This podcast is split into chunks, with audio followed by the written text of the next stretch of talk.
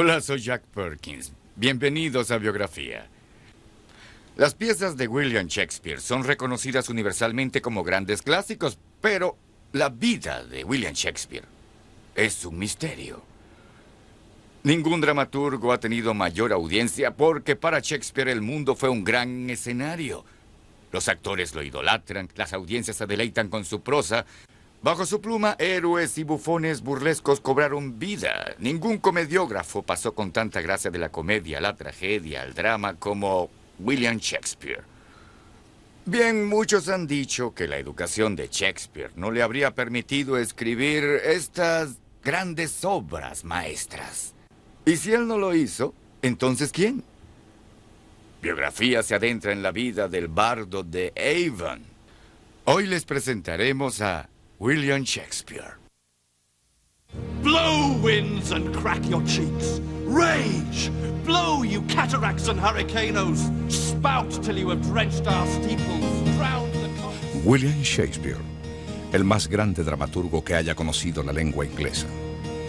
Sus piezas, sus poesías, su simple verbo se han convertido en la esencia de nuestra cultura.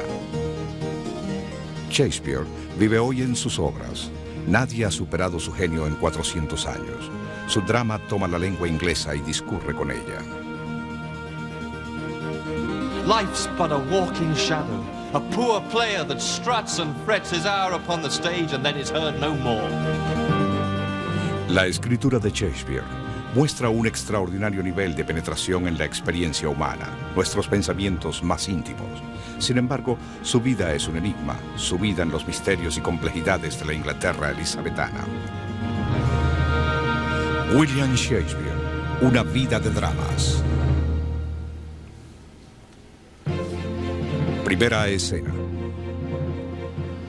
William Shakespeare vivió en una época de expansión, conquista, exploración y descubrimientos. Inglaterra crecía como potencia internacional. La reina Elizabeth I reinaba con mano firme y una clara visión llevando a Inglaterra a la gloria.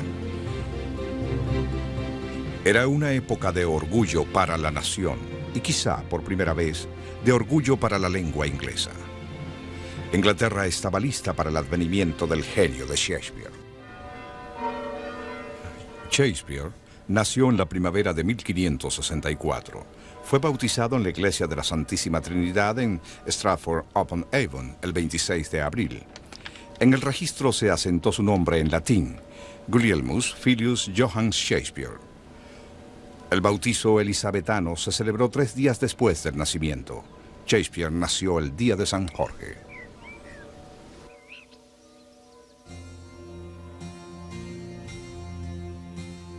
Ese año, una terrible plaga azotaba a Stratford. Miles de personas morían cruel y dolorosamente. Los nombres de los muertos figuran en los registros del siglo XVI. The vicar has written in the margin, hic incipit pestis, here begins the plague.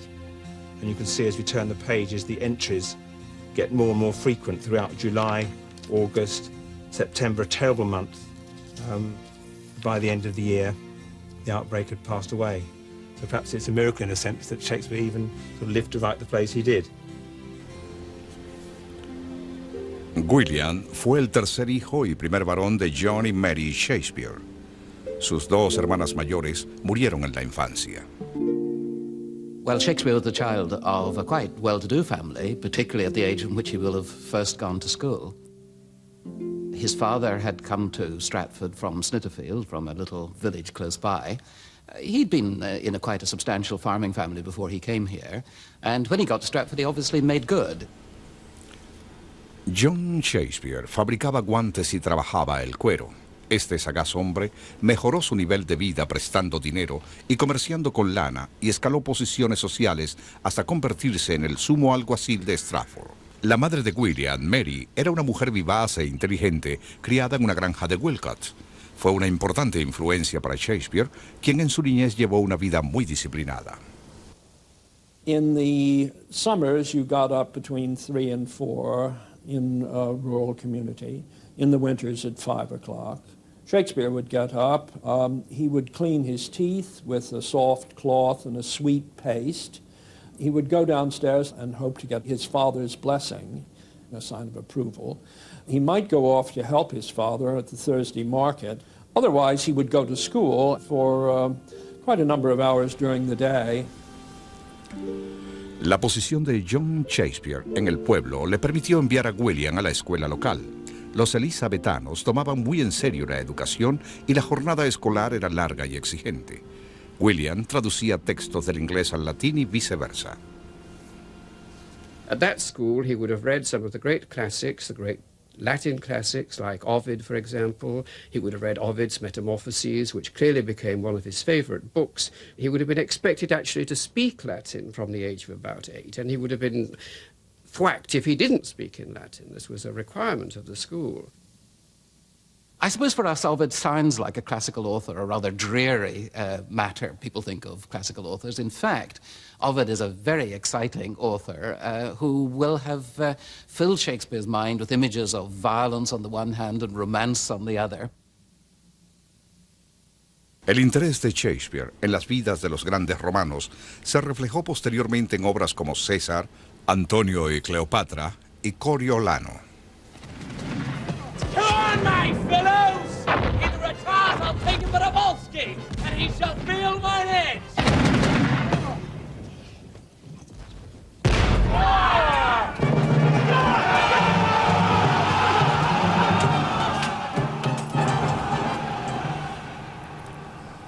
Sin duda, Shakespeare desarrolló su gusto por el teatro contemplando a los actores errantes que venían a Stratford cada año a presentar sus piezas y canciones en los salones, tabernas y mercados disponibles. Cuando era niño se celebraba un gran festival en las cercanías del castillo Kenilworth, que pertenecía a Robert Dudley, conde de Leicester, pretendiente de la reina virgen Elizabeth. Dudley organizaba el festival con la esperanza de conquistarla con sus sensacionales espectáculos, obras, música y bailes. As an 11 year old boy at the time of the entertainment, which was famous throughout the county, notorious, which people were flocking to, I don't doubt that uh, Shakespeare's father took him over to Kenilworth, that he saw these uh, events, was aware of their immense appeal. Quizás estos recuerdos de la niñez lo inspiraron cuando escribió sus obras. En Sueño de una noche de verano, Oberon parece describir escenas de este espléndido festival. Sabemos que Shakespeare no fue a la universidad. Su familia apenas lograba subsistir mientras que sus negocios iban de mal en peor. Poco se sabe de su vida en esta época, por lo que se le conoce como los años perdidos. I think the most plausible explanation is that at the end of his school days, he was withdrawn from school at the age of 14 or 15 and became an apprentice to his father in his father's Glover's business in Stratford.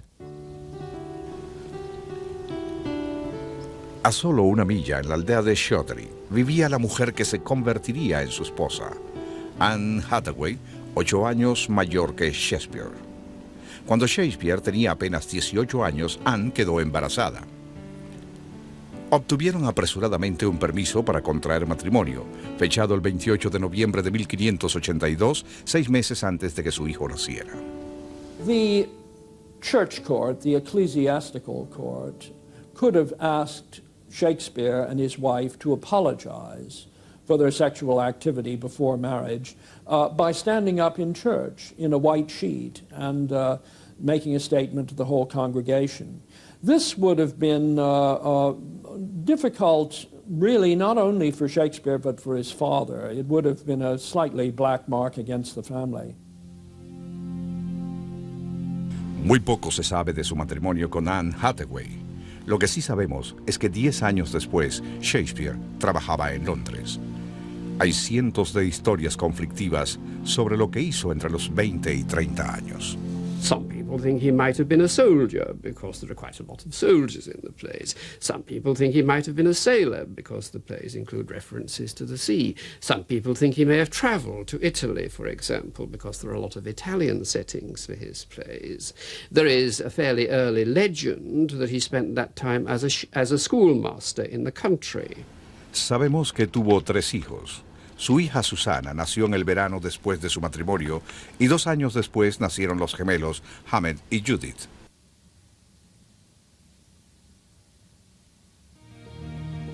William Shakespeare tenía una familia en crecimiento, pero parecía que estos lazos no podían detenerlo. Comenzó a escribir en Stratford algunos sonetos y durante la década de 1580 partió a Londres. Entre la intensa actividad de los nuevos teatros profesionales, Shakespeare se lanzaría a la carrera como el dramaturgo más sensacional de la historia de la lengua inglesa. Segunda escena. En 1592, Shakespeare estaba en Londres destacándose como actor y escritor. Se unió a un grupo de actores en los nuevos teatros y comenzó a escribir sus primeras piezas, Dos Hidalgos de Verona y Enrique VI.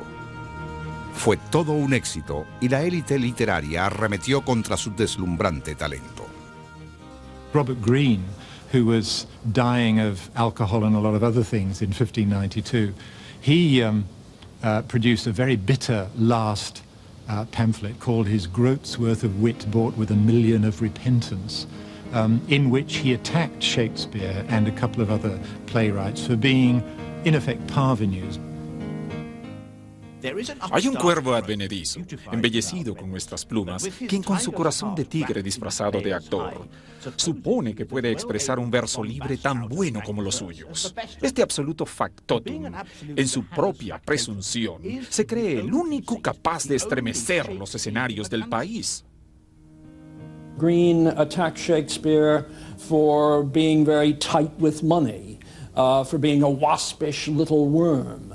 for being ungrateful, egotistical, mean minded. He actually paraphrased a line from Henry VI, Part 3, uh, about a tiger's heart wrapped in a woman's hide, in which he talked about a tiger's heart wrapped in a player's hide. El estallido de Green es la primera evidencia que tenemos de Shakespeare como dramaturgo. Prueba que en 1592 Shakespeare ya había escrito la tercera parte de Enrique VI y estaba establecido como dramaturgo. Su carrera se fortalecía más y más. He was obviously a great success. One of Shakespeare's first plays, one that we, we hardly ever take any notice of these days, Henry VI, Part 1, produced tears from 10,000 spectators in the theatre uh, uh, uh, with the uh, success of his play. That was the first sort of public credo, the public advert of how effective Shakespeare's plays were. El talento de Shakespeare reside en su habilidad para escribir una vasta gama de materiales. Durante la década de 1590 escribió poemas, sonetos y piezas, sus primeras comedias y obras históricas. He almost seems to set out to show that he can write a clever comedy, the, the, Comedy of Errors, based on a Roman play, for example, a lyrical comedy, The Two Gentlemen of Verona, based on an Italian novel, uh, a deeply serious, gory tragedy, Titus Andronicus, uh, full of references to the early history of Rome, a very uh, uh, profoundly ambitious work for a, a, young man. And there are the English history plays, the plays about Henry VI, followed by Richard III, culminating in Richard III. Ya el invierno de nuestra desventura se ha transformado en un glorioso estío por este sol de York. Y todas las nubes que pasaban sobre nuestra casa yacen sepultas en las hondas entrañas del océano.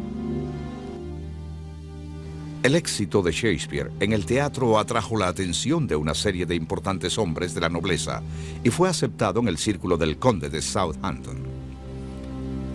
En 1593 y 1594, dedicó dos poemas al conde de Southampton, Venus y Adonis, y la violación de Lucrecia.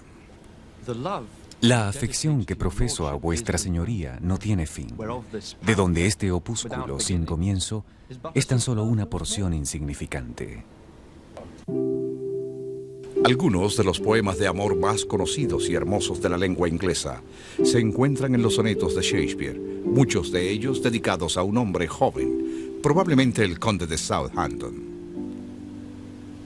Southampton era su patrón y algunos académicos aseguran que eran amantes. Te compararé con un día de primavera. Eres más deleitable y apacible.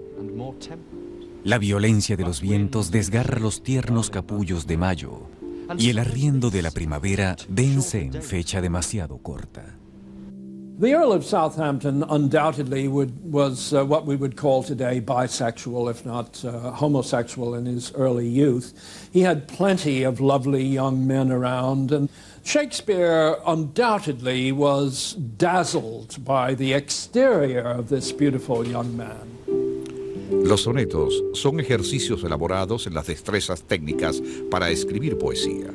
Son un artificio, pero de todas las obras de Shakespeare, sus sonetos son los que nos permiten acercarnos más al hombre.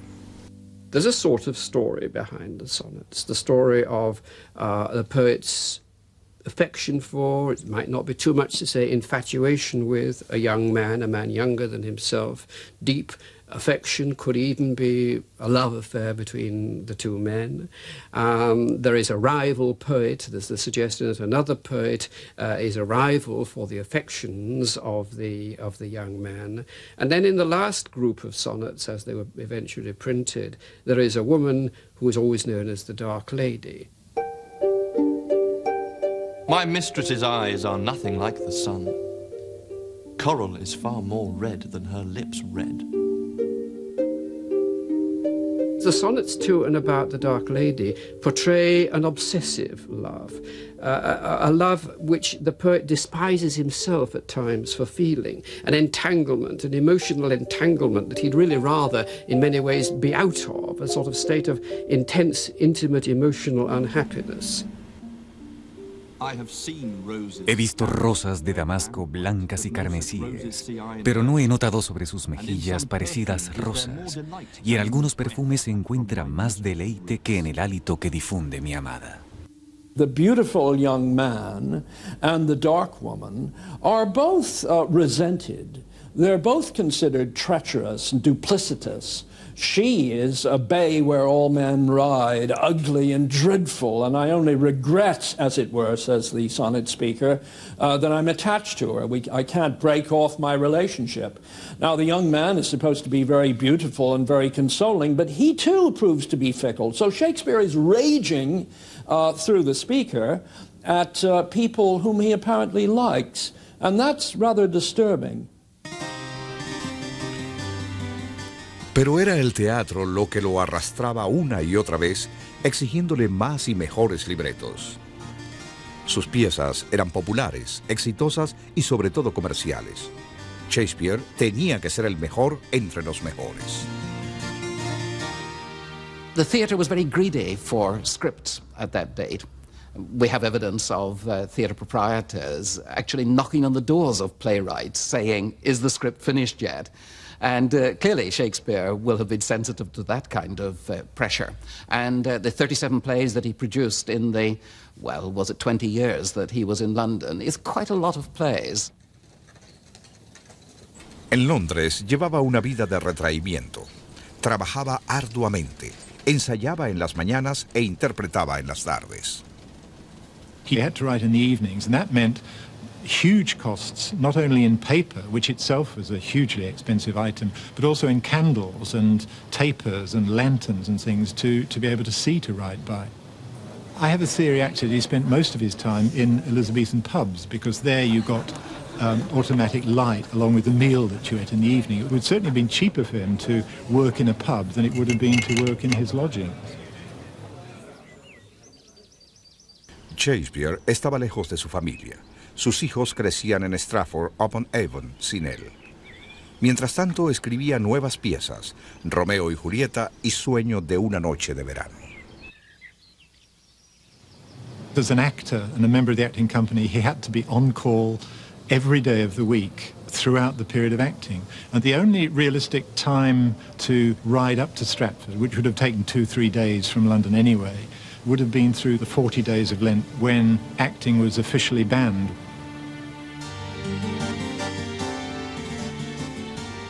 Quizá el matrimonio de Shakespeare fue efectivamente una unión sin amor. En sus piezas no hay muchos matrimonios felices. En Noche de Epifanía, su personaje Orsino da este consejo: no te cases con una mujer mayor. Let still the woman take an elder than herself. So wears she to him. So sways she level in her husband's heart. Let thy love be younger than thyself. Or thy affection cannot hold the bent. For women are as roses, whose fair flower being once displayed, doth fall that very hour.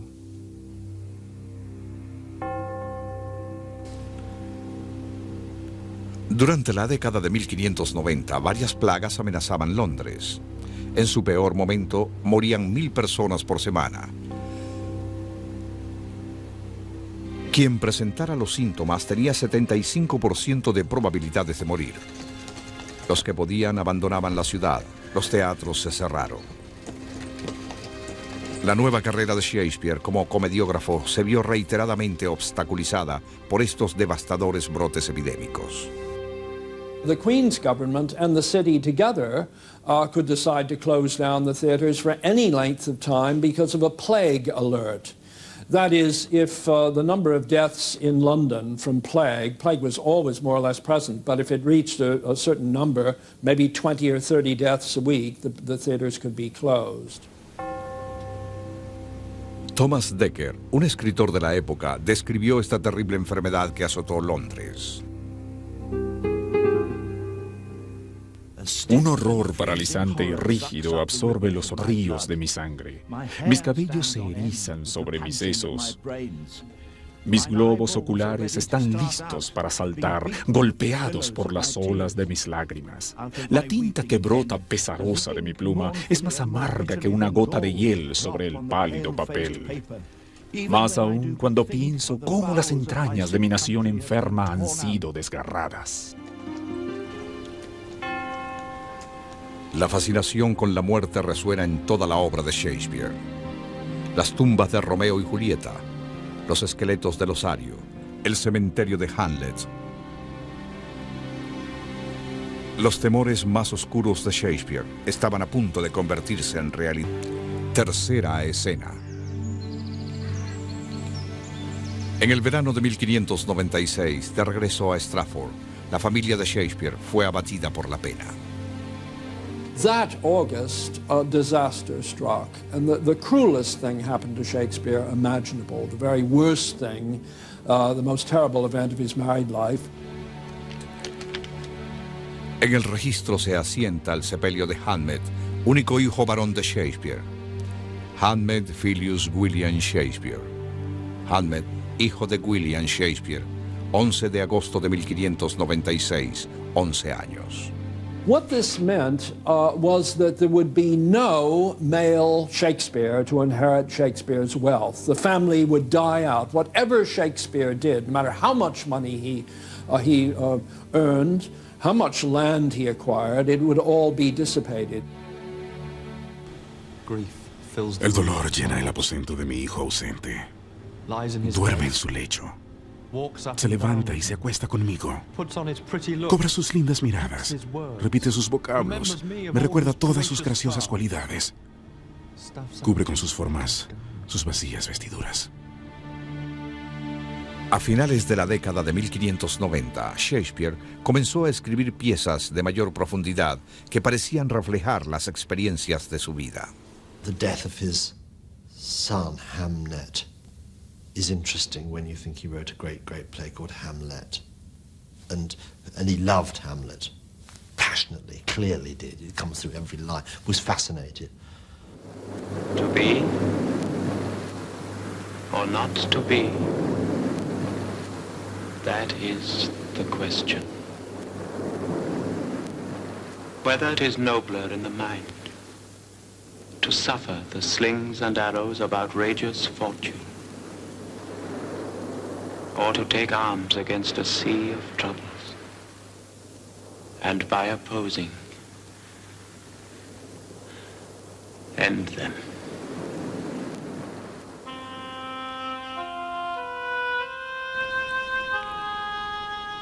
Los problemas de Shakespeare no terminaban. Los actores no podían renovar el contrato de arrendamiento de la tierra donde se encontraba el Teatro de Londres. Los padres de la ciudad objetaban esta nueva forma popular de entretenimiento y consideraban los teatros profanos e inmorales. El grupo desarmó el teatro y lo transportó pieza por pieza hacia el sur por el río Támesis y construyó un nuevo teatro entre las casas de juego y burdeles de Southwark.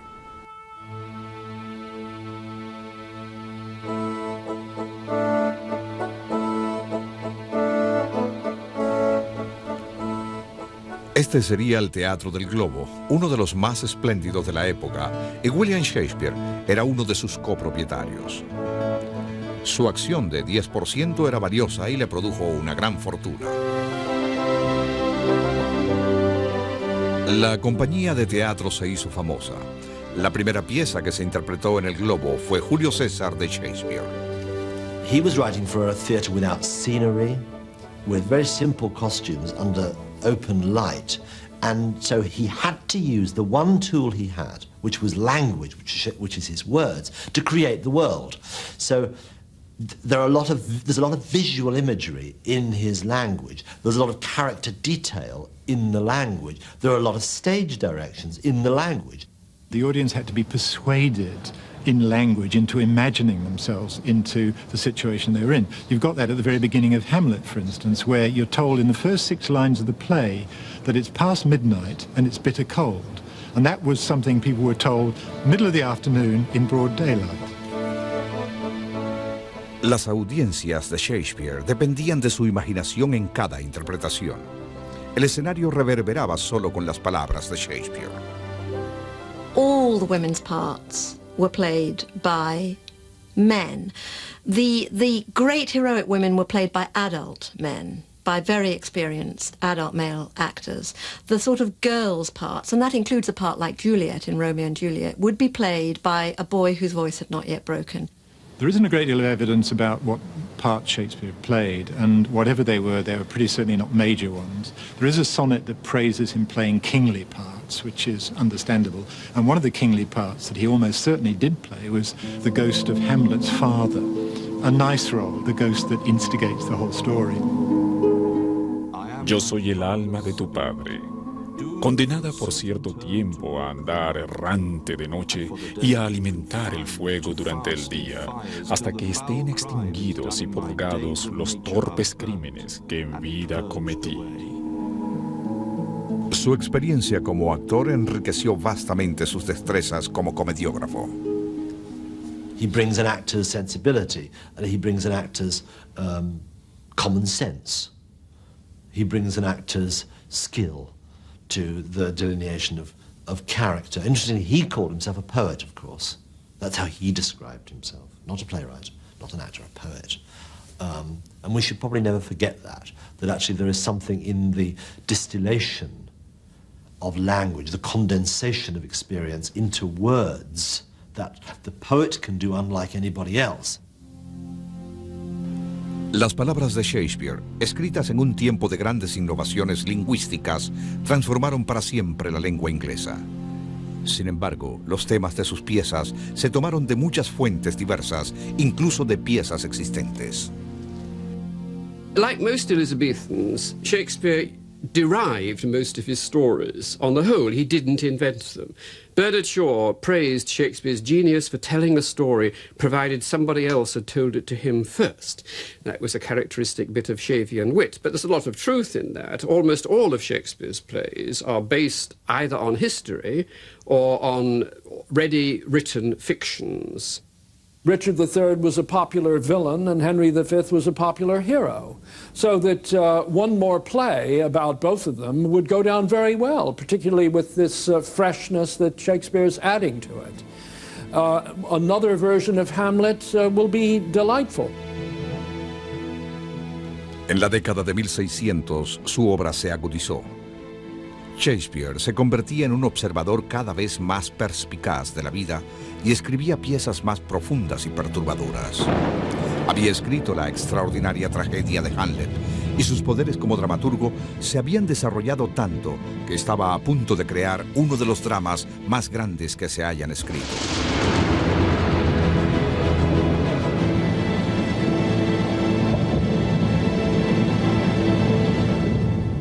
Cuarta escena.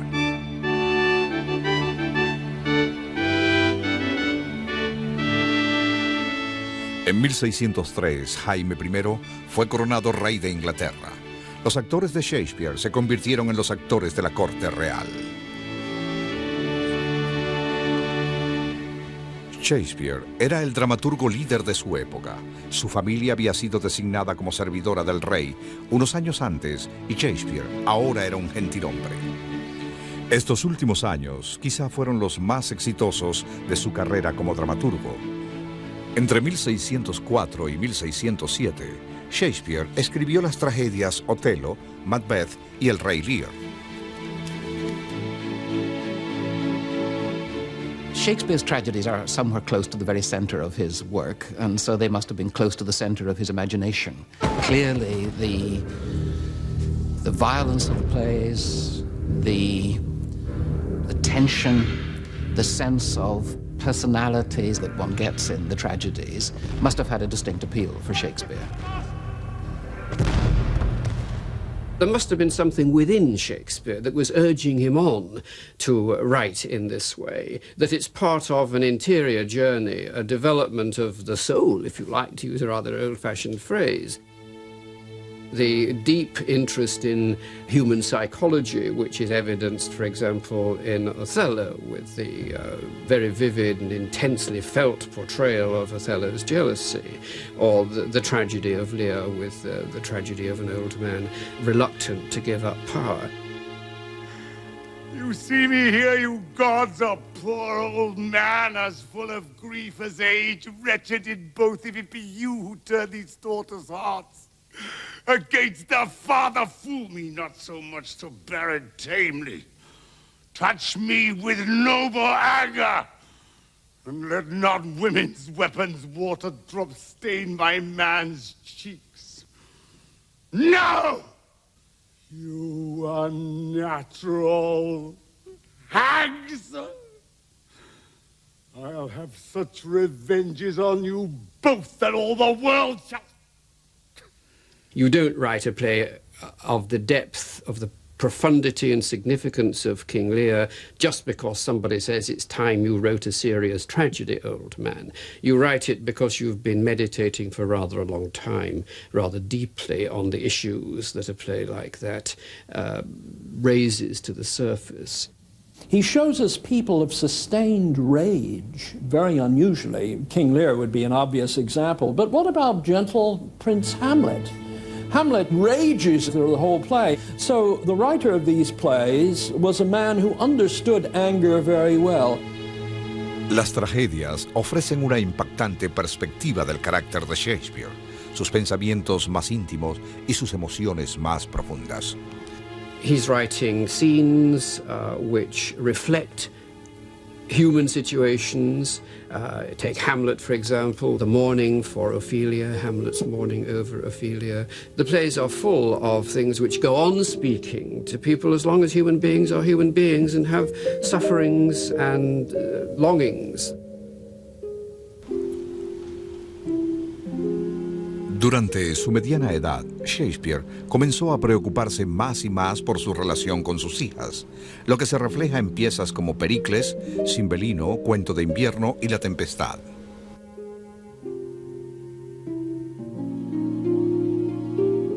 one may turn to perhaps the greatest tragedy ever written and uh, the most, most affecting, moving, terrible work of the Jacobean era, which is King Lear. The whole tragedy begins, doesn't it, with uh, difficulties with the daughter.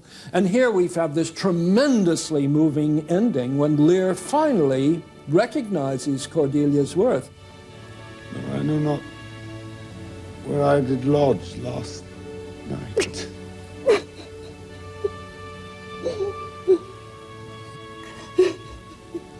Do not laugh at me as I am a man.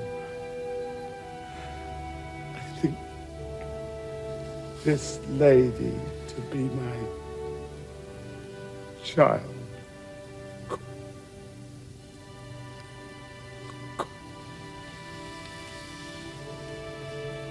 Cordelia.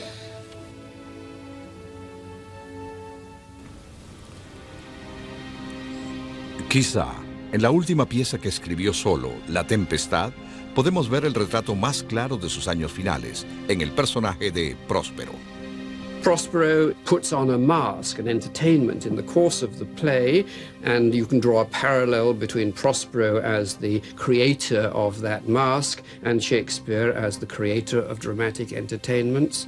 But above all, uh, Prospero is a character who has magical power, but he's also somebody who gives up his magic at the end of the play. He says he'll burn his books and he returns to being an ordinary person again. Our revels now are ended. These, our actors, as I foretold you, were all spirits and are melted into air, into thin air. And like the baseless fabric of this vision, the cloud-capped towers, the gorgeous palaces, the solemn temples, the great globe itself, yea, all which it inherit, shall dissolve, and like this insubstantial pageant faded, leave not a rack behind. We are such stuff as dreams are made on, and our little life is rounded with a sleep. En el verano de 1613, el globo fue destruido. Un incendio lo redujo a cenizas durante una representación de Enrique VIII. Un nuevo teatro, el globo, se construyó, pero sin Shakespeare. El fuego marcó el fin de su carrera y se retiró a Stratford.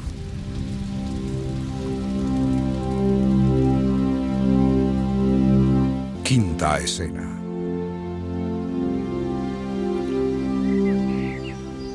Cuando Shakespeare se retiró era un hombre rico, gentil hombre, empresario y terrateniente. Poseía la segunda casa más grande de Stratford y era una figura respetada en el pueblo. La lucha desesperada de sus días de actor en los distritos de tolerancia londinenses estaba olvidada. Pero no tenía un hijo varón que heredara su fortuna. His will is an angry document. It's in two parts. Showing a tremendous amount of worry over what, what is to happen after his death. Shakespeare had made out one version of his will, apparently, early in 1616. He made out a very different version later, not long before he died, empowering Susanna, his older daughter, and Susanna's husband, John Hall, who was a physician, and really leaving no power to either Judith or to uh, Shakespeare's own wife.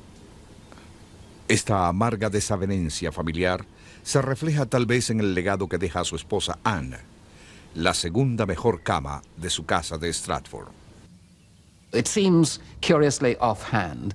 Uh, it seems uh, somehow to a man so sensitive to the use of words, a man whose occupation uh, was in using words, to use the phrase without, ex without excuse and without apology, my leave to my wife, my second best bed, seems somehow to suggest that maybe the pair, although reasonably well matched in terms of social status and so on, may not have been emotionally very close over the period of their marriage.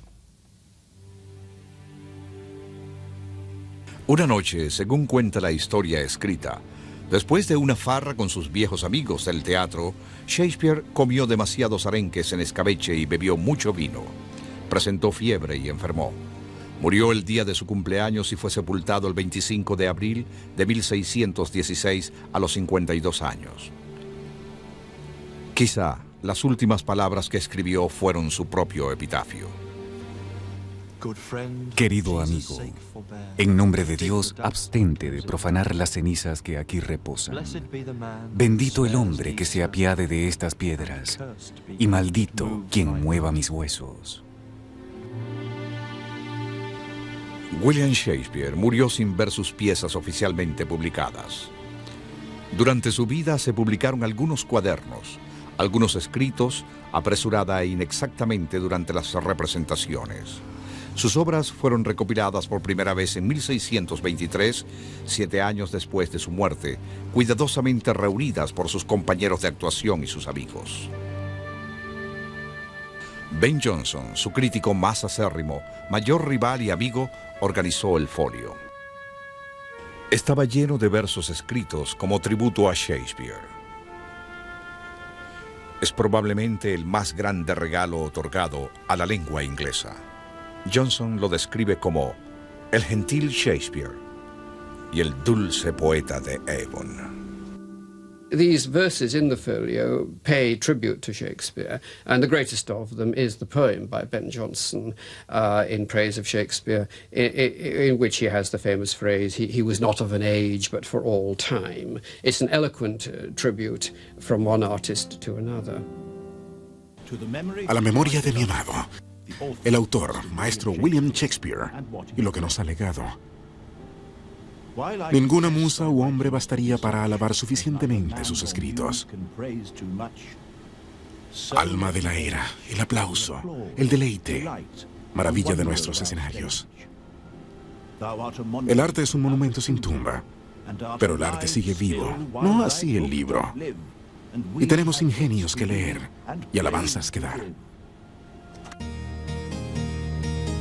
Sin estos esfuerzos, jamás habríamos conocido a Shakespeare. 18 de las 36 piezas reunidas en el folio nunca se habían publicado. Estas piezas, entre ellas Macbeth, La Noche de Epifanía y La Tempestad, se habrían perdido para siempre. En 1899 se realizó la primera versión cinematográfica de una pieza de Shakespeare. Herbert Beerbohm III interpretó al Rey Juan. Desde entonces, innumerables películas y programas de sus piezas se han realizado y exhibido en todo el mundo. En todos los continentes, sus piezas se presentan en teatros con taquillas llenas. Para un actor, el mayor homenaje es interpretar a los grandes héroes de Shakespeare. Richard Burton, Elizabeth Taylor, Laurence Olivier, Orson Welles, Sir John Gielgud, Kenneth Branagh han interpretado a Shakespeare.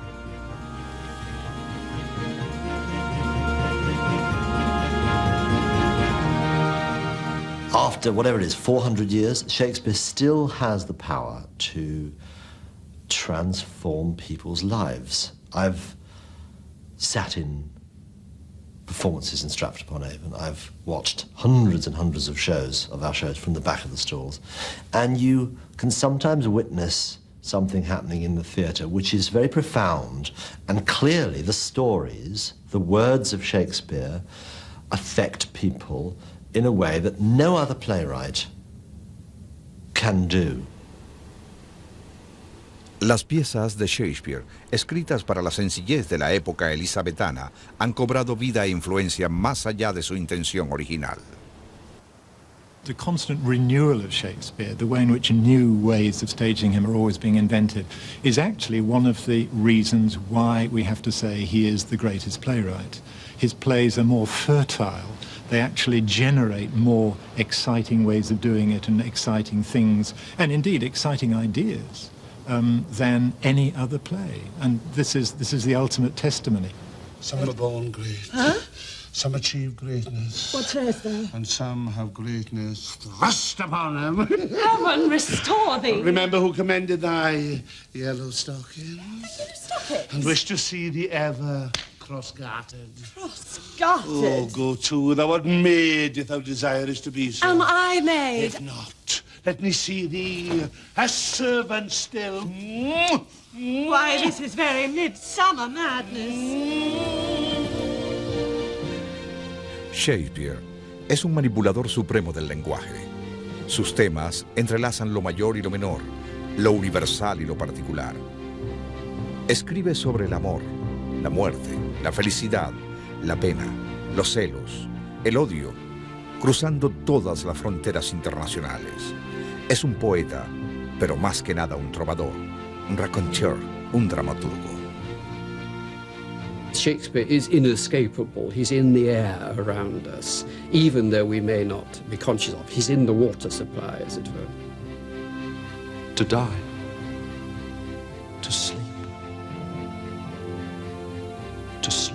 Perchance to dream. Aye, there's the rub. For in that sleep of death, what dreams may come, when we have shuffled off this mortal coil, must give us pause. William Shakespeare sigue siendo el más grande a través del tiempo. Sus obras son su legado al mundo.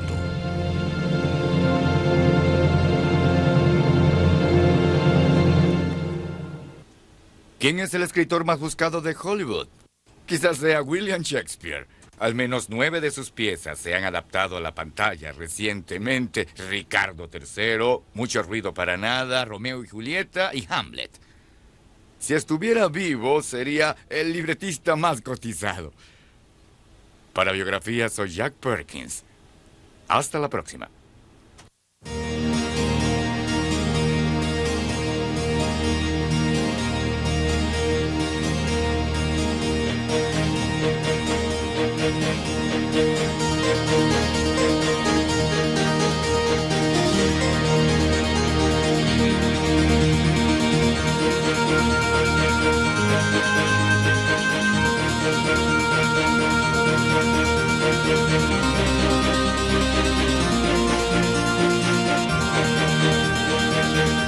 Müzik